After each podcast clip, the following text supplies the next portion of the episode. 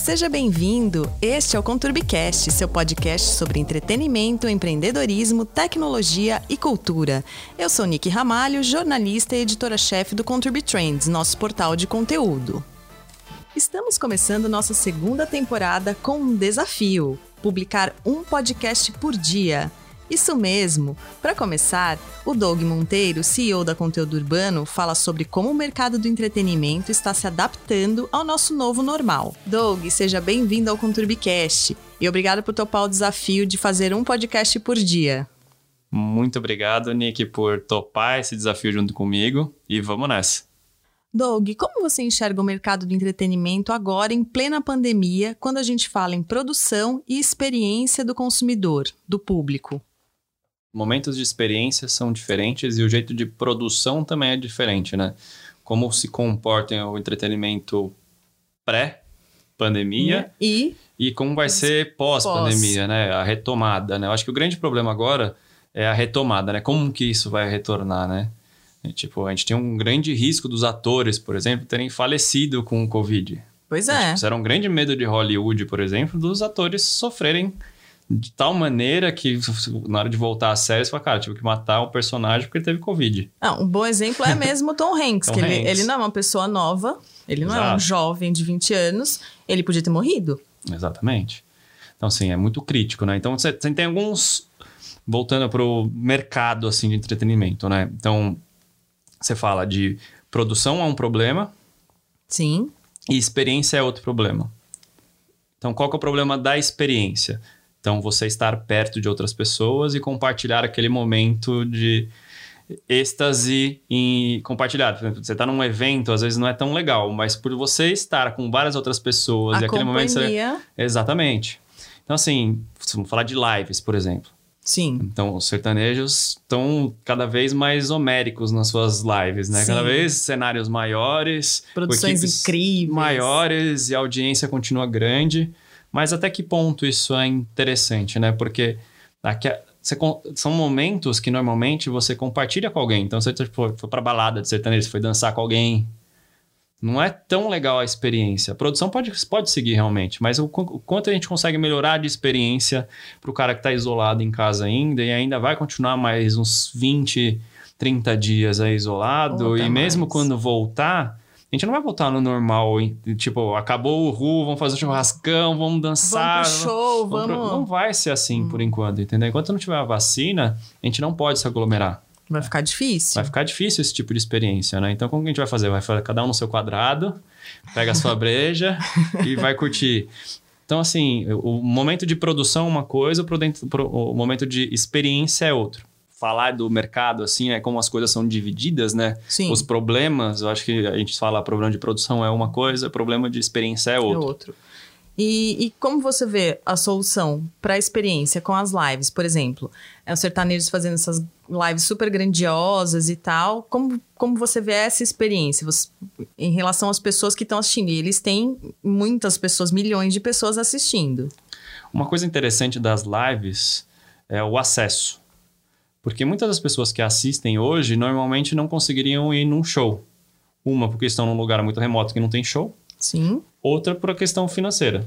Então porque a live eu... é de graça, o cara consegue assistir do celular dele ou da televisão dele de várias maneiras. O YouTube hoje é mais acessível do que 10 anos atrás. Sim.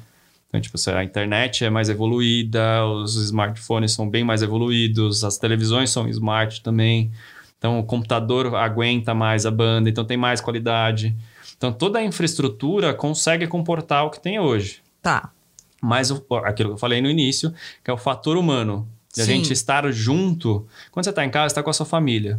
Você assistiu uma live, duas, três, quatro. A partir da quinta, você fala, cara, Queria, Chato, né? Queria estar com os meus amigos. Queria estar com outras pessoas aqui, sabe? Tipo, é um momento que eu queria comp compartilhar com outras pessoas, sabe? Tipo, Sim. não só a minha família, é legal estar com a família, claro. mas eu já tô com a minha família o dia inteiro. eu tô a três semana meses inteira. com a minha família. Estou trancado com a minha família faz três meses. Exato. E a gente precisa da novidade. O que é novidade? Ver pessoas diferentes faz a gente sorrir. Sim. É, é o fato, assim, tipo, ver pessoas diferentes faz a gente. Porque a gente precisa do fator humano, né? Então, como você transpõe isso em experiências digitais?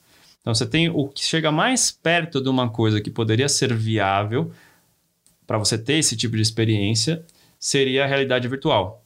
Sim. Mas mesmo assim, você não tem o acesso porque é caro você ter uma experiência de realidade virtual que realmente seja imersiva. Porque você tem a experiência de realidade virtual, que você pega o celular, põe o card box no olho e você e... tem aquela experiência. Mas não é tão imersiva como você pegar um HTC Vive, o PlayStation VR. Tem algumas plataformas que são mais evoluídas que você tem o áudio já é 360, o vídeo já é diferente, a interação, o controle remoto, você tem uma experiência melhor. E aí você pode entrar no mundo, não sei se você lembra de um jogo chamado Second Life. Lembro. Então imagina que o Second Life, você tem uns amigos, você vai na realidade virtual e você faz uma balada com a galera. Então é o mais perto que a gente consegue ter de... de uma experiência dessa. Mas ela não é acessível. Não é que nem uma live no YouTube. Sim. Tão conhecida. Você pode até tentar fazer um Second Life agora com realidade virtual e tentar chamar a galera para assistir a live do Gustavo Lima. Mas. Mas eu creio que não vai ter um milhão de pessoas. O público vai reduzir muito. Exatamente. Então, assim, como que você melhora a experiência, né? Eu acho que a gente ainda está bem longe de como melhorar isso. Eu acho que o que a gente tem de material agora, a gente não está preparado para melhorar essa experiência. O que a gente consegue fazer são essas pequenas ações. Então, tipo, é, é live em várias plataformas, né? Você vê o Twitch cresceu muito, que é da Amazon. A Amazon comprou faz uns uns oito anos que ela comprou, chamava Justin TV, daí virou Twitch. É uma plataforma agora... essencialmente de games e agora o pessoal está migrando para lá também. Não é só de games. Tem várias outras coisas também. Porque tá todo mundo querendo fazer alguma coisa com ao vivo, sabe? A gente está no momento, quer fazer coisas diferentes. O ser humano procura coisas diferentes. A gente tem duas coisas como no, no, psicológico do ser humano, né? A gente precisa de rotina e a gente precisa de novidade. Sim. como você, você mantém a novidade na rotina? Rotina de novidades. então, é, faz parte do nosso psicológico, né? Sempre estar atrás de coisas novas, sempre atrás de, de rotina. A rotina mantém a gente no eixo. Né? É interessante isso, interessante. Sim. E como o entretenimento entra nessa, né? Então, tipo, o entretenimento, ele entra na novela, por exemplo, é só rotina. Sim, as pessoas chegam em as casa naquele chegam... horário para assistir a novela. Não, todo mundo pode falar, Mas... cara. Tem cara que tá ouvindo podcast normalmente não vai assistir novela hoje em dia. Mas ele tem a rotina do podcast. Aquela Exatamente. hora, no trânsito, ele vai ouvir o podcast preferido dele, ele vai experimentar outros. Exatamente. A minha, é, a minha rotina de ouvir podcasts é na academia.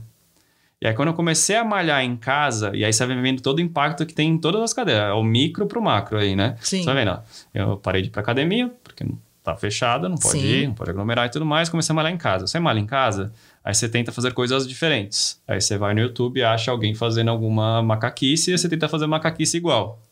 Aí você faz circuito, você faz milhões de coisas para se mover e prestando atenção no YouTube, você não consegue também prestar atenção no podcast. Não é possível. Acabou minha rotina. Como voltou minha rotina? Eu falei, cara, eu preciso fazer alguma coisa para ouvir podcast de novo, porque se eu tô no trabalho eu não consigo, porque eu não sou multitasking de ouvir outra pessoa falando e conseguir trabalhar. Não consigo. não, tem gente que consegue, eu não consigo. É impossível para mim. Então, se tem alguém me falando, eu preciso prestar atenção na pessoa falando. Eu consigo malhar, correr, pedalar, várias outras coisas, é, ouvindo uma pessoa no meu ouvido. Agora, escrever, e-mail, alguma coisa, eu me baralho, eu começo a escrever o que a pessoa está falando. Transcreve o podcast. Não, cons não consigo. Mas eu comecei a pedalar agora, de uns 15 dias para cá, e comecei a voltar a ouvir podcast todo dia. Ah, então. Você encontrou uma maneira de incluir o podcast na sua rotina de novo. E aí, os podcasts eu, eu, é por tempo. Então, tipo, ah, esse tem uma hora. Putz, eu vou pedalar uma hora. Pum. É isso. Aí cheguei, fui, eu vou fazer outras coisas e sigo o dia. Essa é a minha rotina. E meu entretenimento tá ali. Porque durante o dia, gerindo empresa e tudo mais, eu tô falando com um monte de clientes, é, é, muito difícil você ter alguns momentos de entretenimento, né? Você tem uma escapadinha ali no Instagram, uma escapadinha no YouTube Mas e é tal. muito rápido. É muito rápido. Você chega em casa, você fala, cara, o que, que eu vou assistir? E é tanto conteúdo que fica difícil de você achar alguma coisa. Então, esse é um outro momento de experiência que é muito difícil. Achar o que assistir. Então, porque tá, agora, principalmente durante a pandemia que a gente está isolado, veio uma enxurrada de coisas. Então, como selecionar isso? E mesmo você falando, ah, então, mas eu gosto de tal coisa, eu gosto de série. Só que você põe lá na Netflix, tem filme, tem série, tem 300 séries, tem, nossa, quero ver essa. Assim, bagunça toda a sua rotina de novo.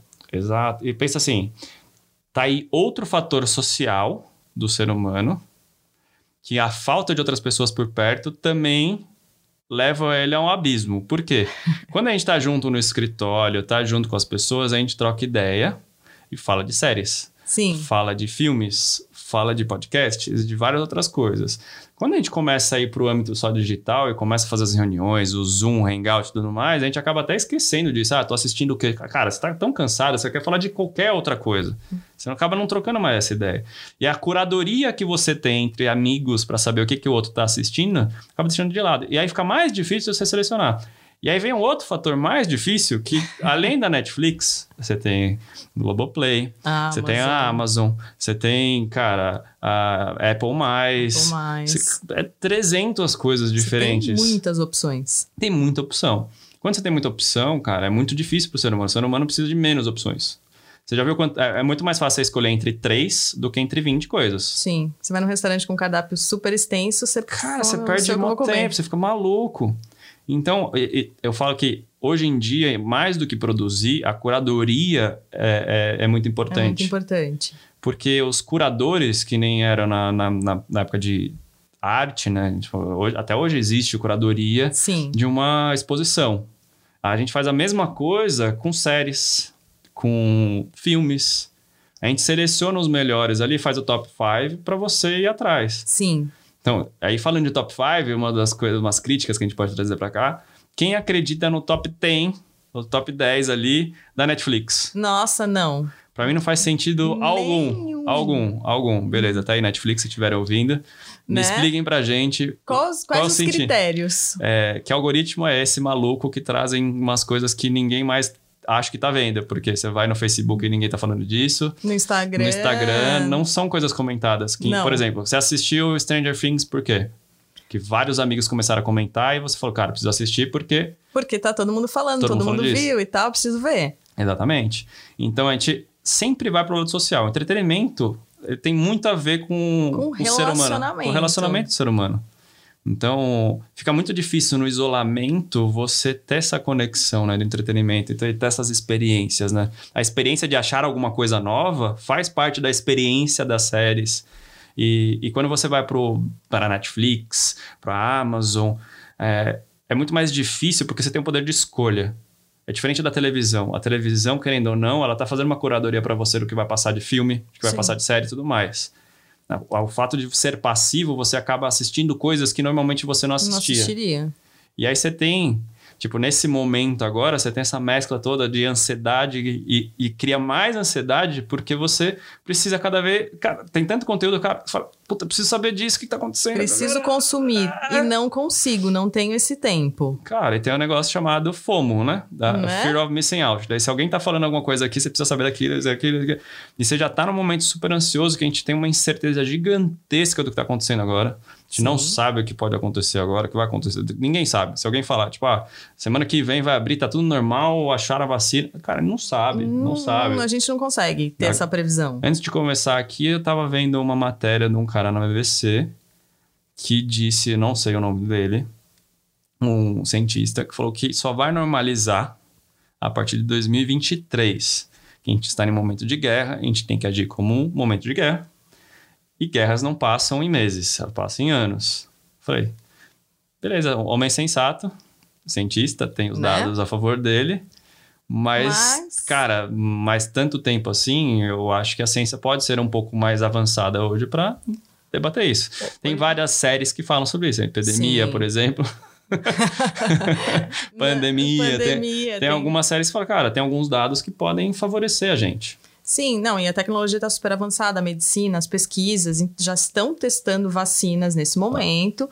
Então, acho que a gente consegue ter um. Não até 2023, um pouco antes. Esperamos Eu- que sim. Quantas lives serão necessárias até 2023, né, gente? É tipo, gente tá saturado, assim. você- Então, é- essa é uma pergunta.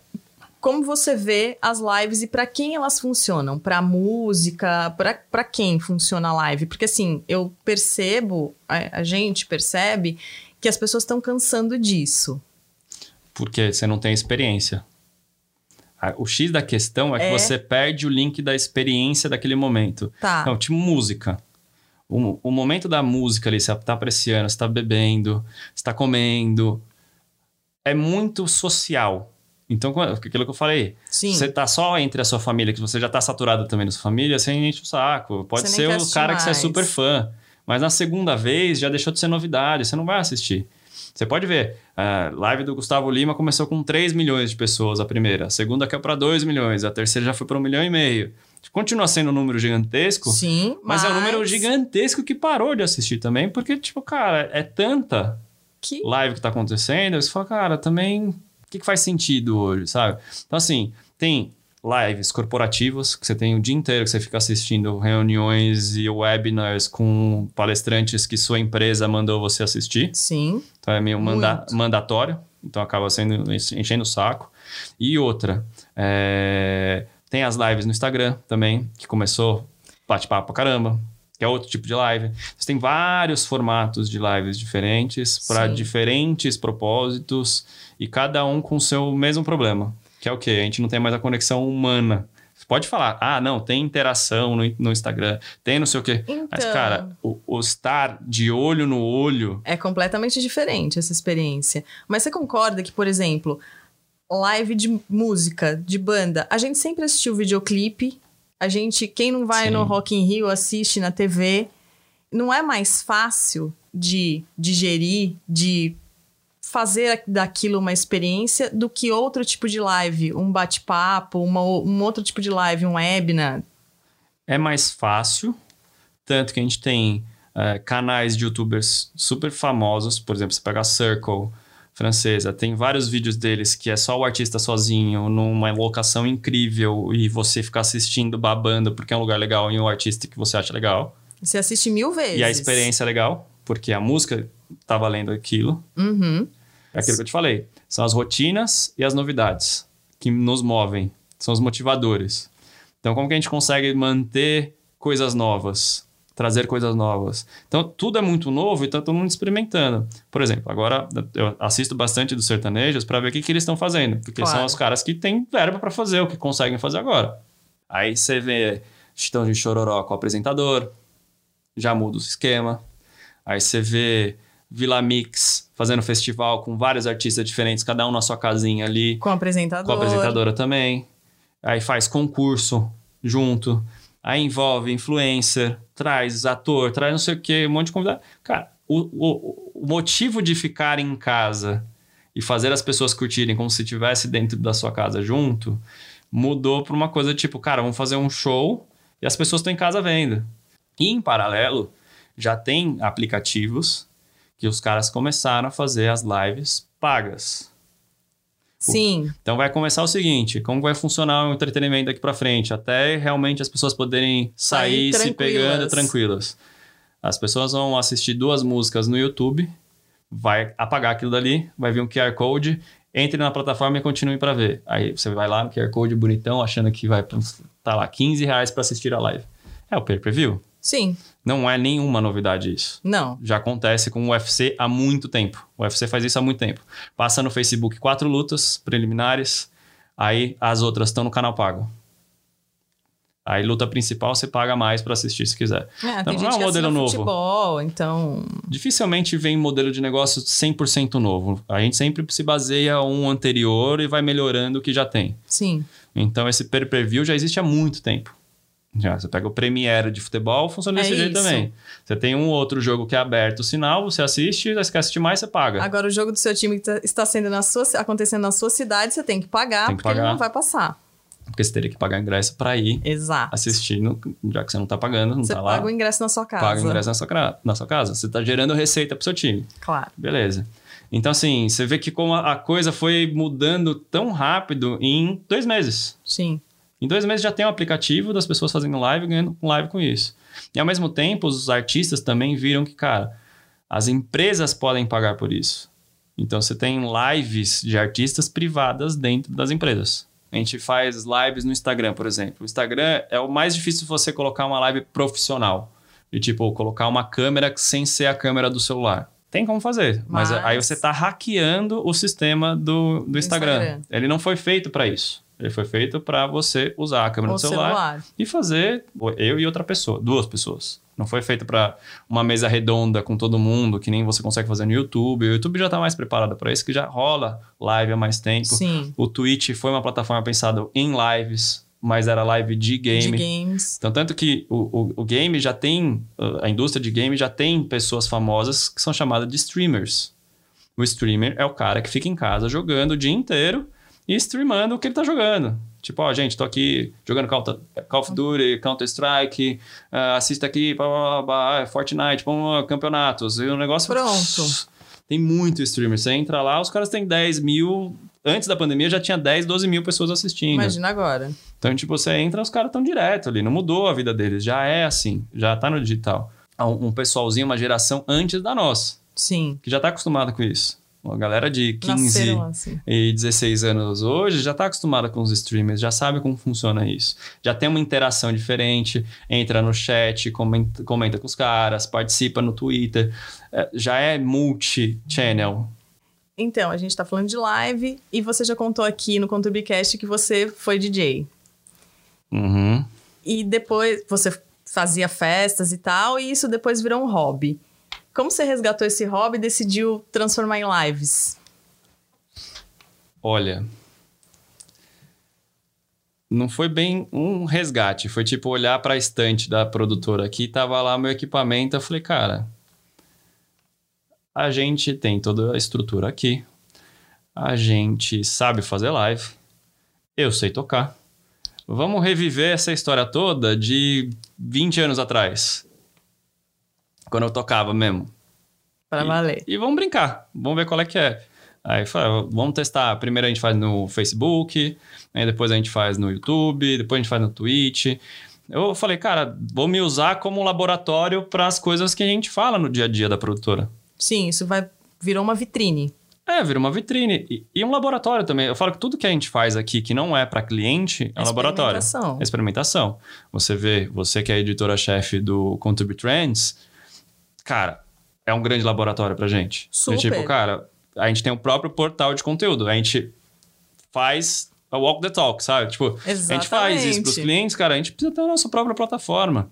Eu falo, cara, blogs continuam existindo, mas os grandes blogs viraram portais de conteúdo. Sim, O Mashable, hoje em dia, é um puta de um portal gigantesco, entendeu? É um dos maiores do mundo. Começou como um blog. sim. É uma baita referência. Huffington Post começou como blog. Blog. Virou um portal de conteúdo. Sim. Então, tipo, cara, se a gente fala isso para os nossos clientes, a gente tem que fazer também. Então, a mesma coisa com as lives.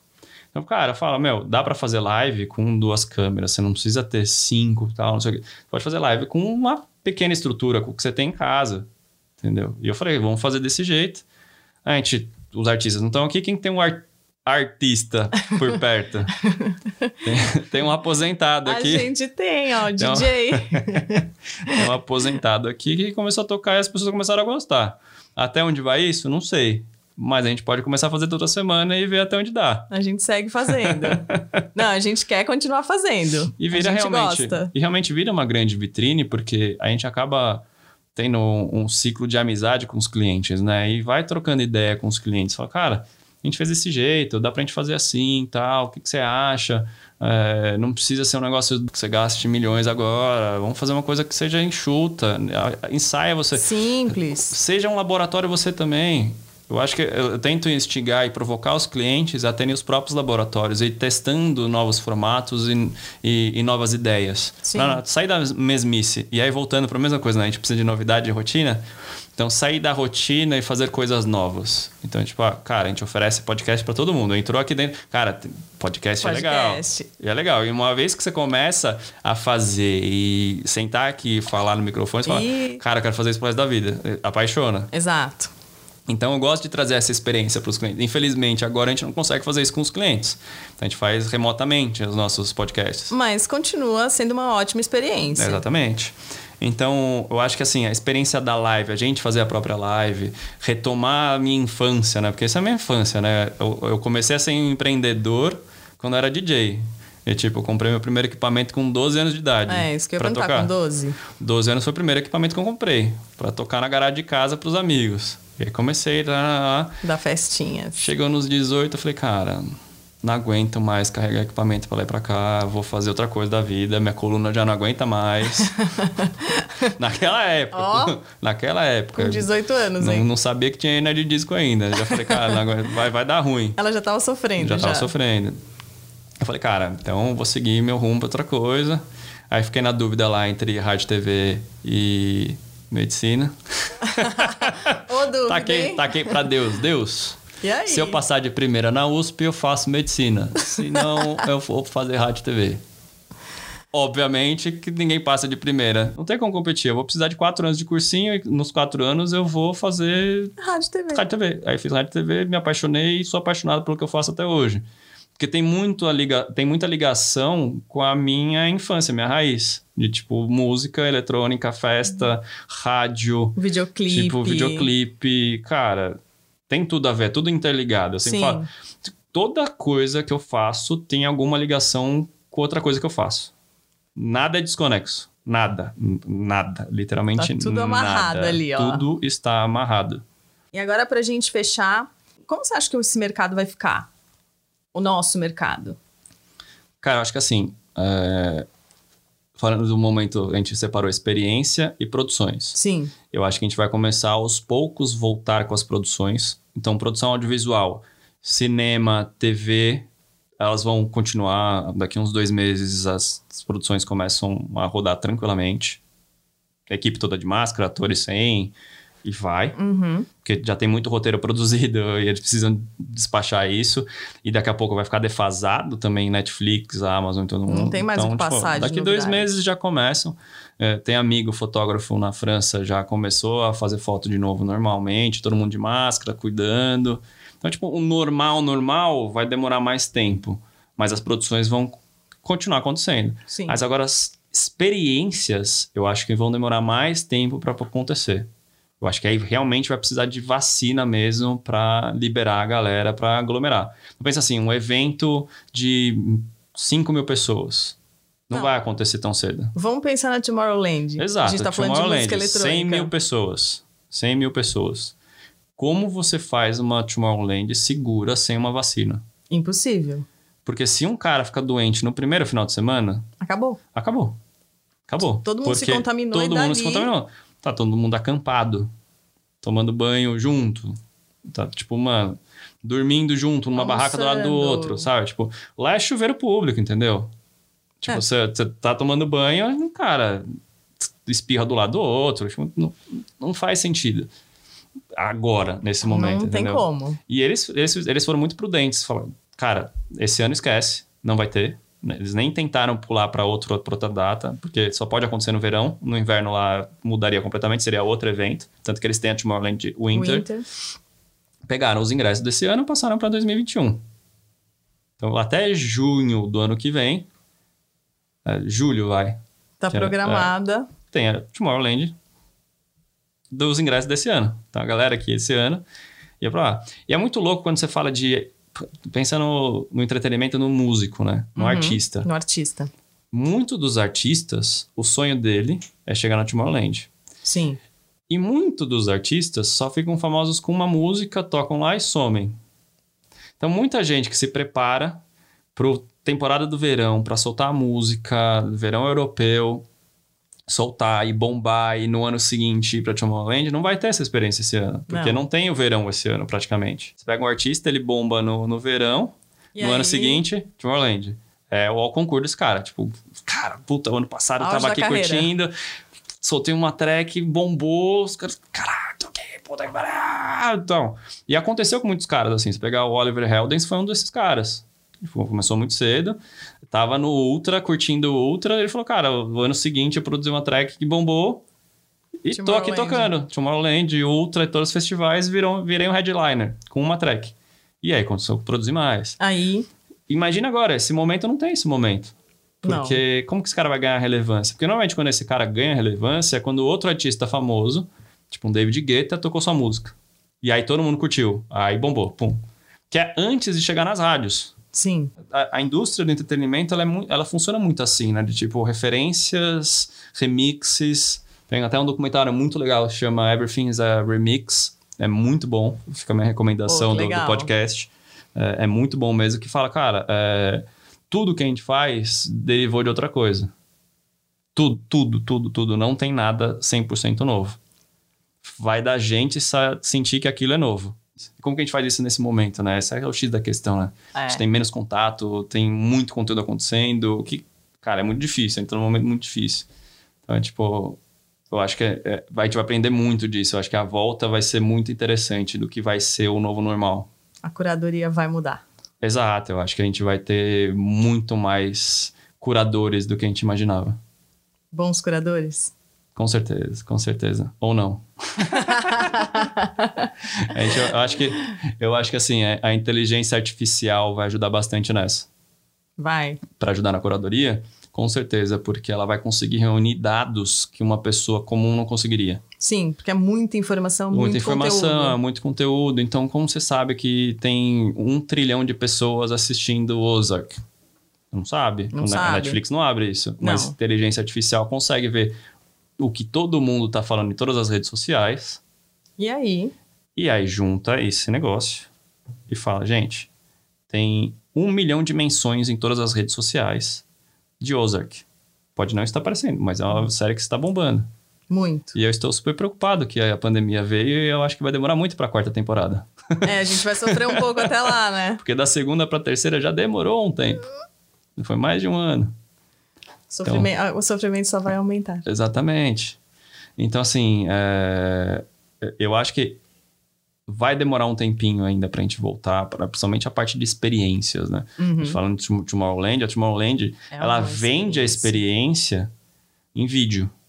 Você fica com vontade de De ir viver. e viver aquilo dali, porque o vídeo é muito legal. As li- eles já fazem lives de, de eventos, acho que desde 2015 eles botam nos, nos, no- nos palcos no YouTube.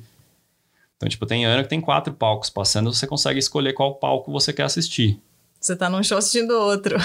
Entendeu? É então, tipo, possível. você pode estar no. Você pode estar. é, então, você tá no celular assistindo um e vendo se. Ah, agora eu vou para outro, sabe? Então, você consegue ter esse tipo de experiência. Então já é uma coisa digital já. E você fica com vontade de ir, porque as pessoas estão curtindo tanto aquilo lá. E é aí que tá o X da questão.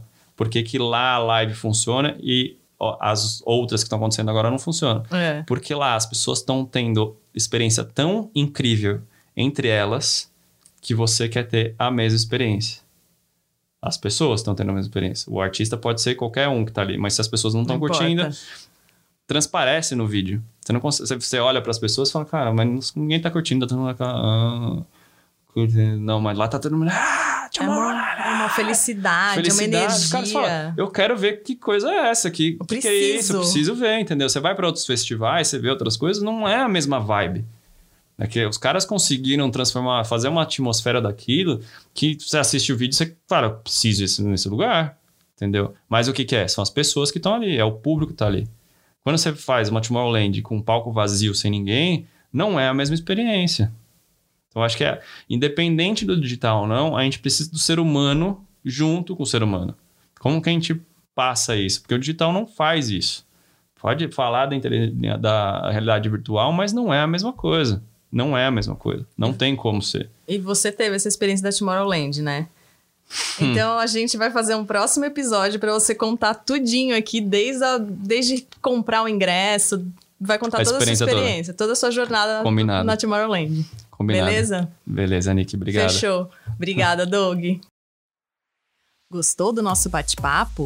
Então ouça esse e outros episódios no Spotify, na Apple Podcasts, no Deezer, no SoundCloud, no Stitcher ou em outra plataforma de sua preferência. Inscreva-se lá e deixe seus comentários, pois acreditamos que essa conexão vai fazer do Conturbicast seu companheiro diário inseparável. E aproveite para seguir a gente no Instagram, arroba conturbe__.